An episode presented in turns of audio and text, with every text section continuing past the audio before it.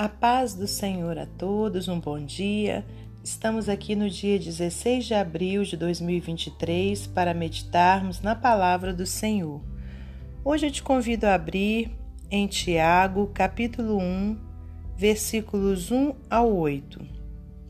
Tiago, servo de Deus e do Senhor Jesus Cristo, as doze tribos que andam dispersas. Saúde.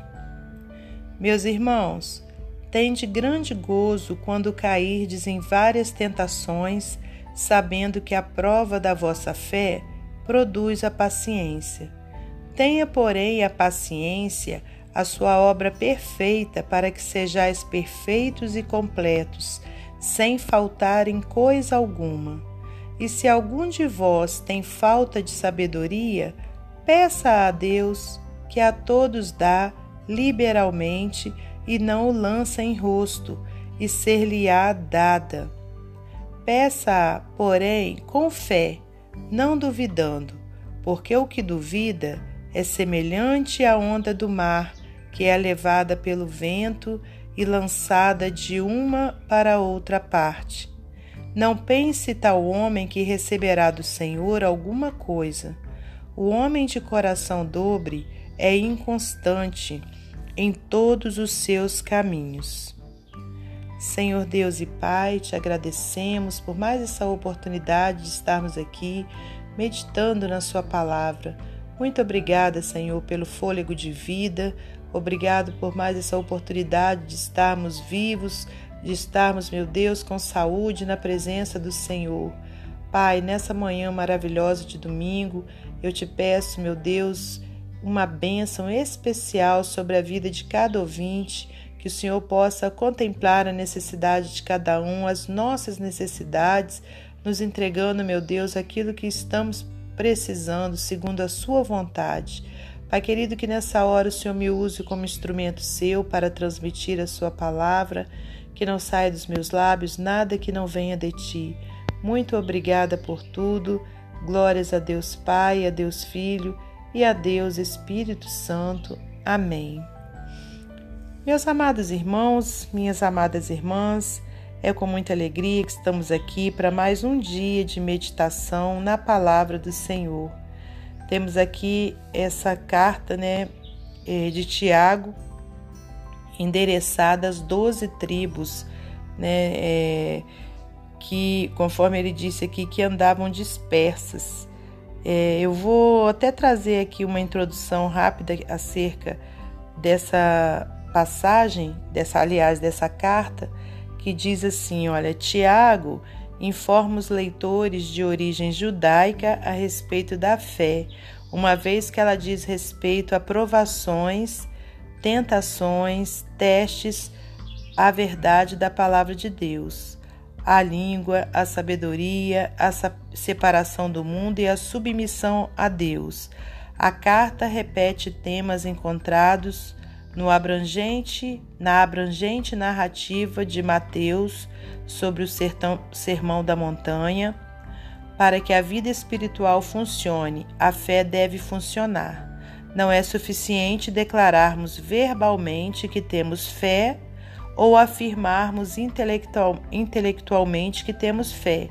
A fé deve ser expressa de maneira prática todos os dias, em palavras e obras.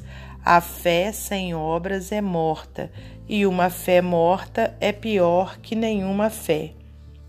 Então, irmãos, essa, esse breve comentário, né, que foi tirado de uma Bíblia chamada Bíblia com Anotações de A. W. Tozer, ela vem mostrando para gente, né, sobre o que fala, né, em toda essa carta, né. Então, se você quiser conhecer por inteiro essa carta de Tiago, né, você então é, medite até o capítulo 5. Ela só tem cinco capítulos, então é bem rapidinho, né, para estar tá lendo mas eu te convido também, hum, perdão, a meditar nessa carta.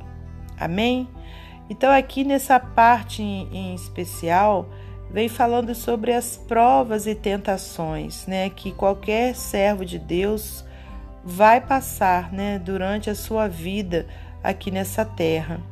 Então vamos voltar aqui no versículo 2 para a gente meditar. Meus irmãos, tende grande gozo quando cairdes em várias tentações, sabendo que a prova da vossa fé produz a paciência.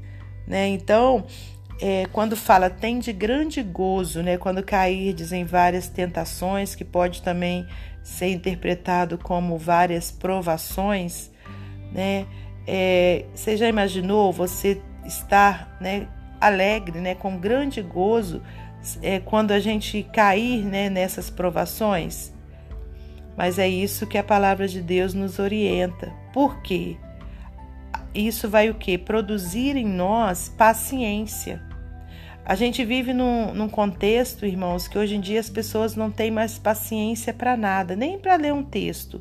Né? É comum a gente ouvir né, pessoas dizendo que já não consegue ler mais livros, né?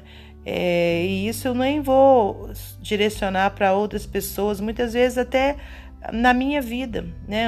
Antigamente eu lia bastante e hoje em dia eu me vejo lendo pouco, né? já não estou com paciência de ler.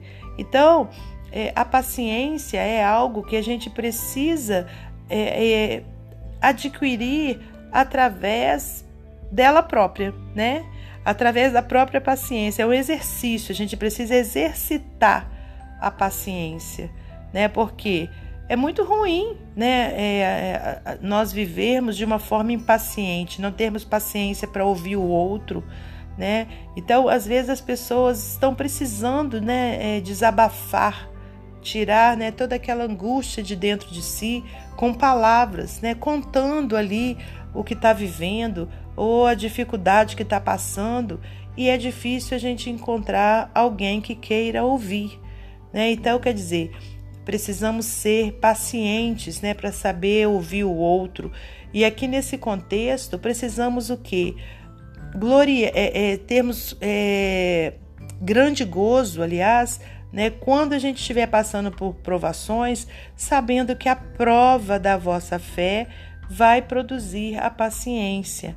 Tenha, porém, a paciência a sua obra perfeita, para que sejais perfeitos e completos, sem faltar em coisa alguma. E se algum de vós tem falta de sabedoria, peça a Deus que a todos dá liberalmente e não o lance em rosto, e ser-lhe-á dada. Mas aí, irmãos, o que acontece?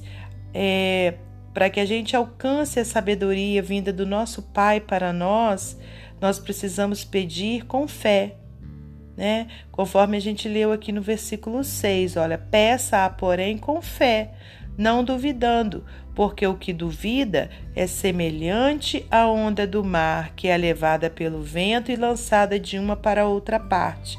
E isso engloba não só quando a gente vai pedir sabedoria, mas seja no que for que a gente está precisando, né? E a gente pede ao Pai. A gente precisa pedir com fé, crendo que Ele vai nos atender, né? Porque se a gente ficar duvidando, a gente vai ser assim como a gente leu aqui, como a onda do mar que é levada pelo vento e lançada de uma para outra parte. E o versículo 7 diz: Olha, não pense tal homem que receberá do Senhor alguma coisa, né? Então, olha, muitas vezes a gente não alcança a bênção que a gente está precisando por falta de fé. A gente precisa é, ter uma fé é, verdadeira, conforme eu li aqui na introdução, né? Não adianta a gente simplesmente dizer, declararmos verbalmente que a gente tem fé, ou então afirmarmos de uma forma intelectual. A fé ela deve ser manifesta, né, de maneira prática, todos os dias, em palavras e obras. A fé sem obras é morta, e uma fé morta é pior que nenhuma fé. Né? Então, quer dizer, não basta que declaremos, a gente tem que colocar em prática né, aquilo que a gente está é, esperando do Senhor. Então, se por exemplo você quer um sucesso no, é, na sua vida profissional, ou na sua vida sentimental, né? Você vai orar sim, crendo que Deus vai te abençoar.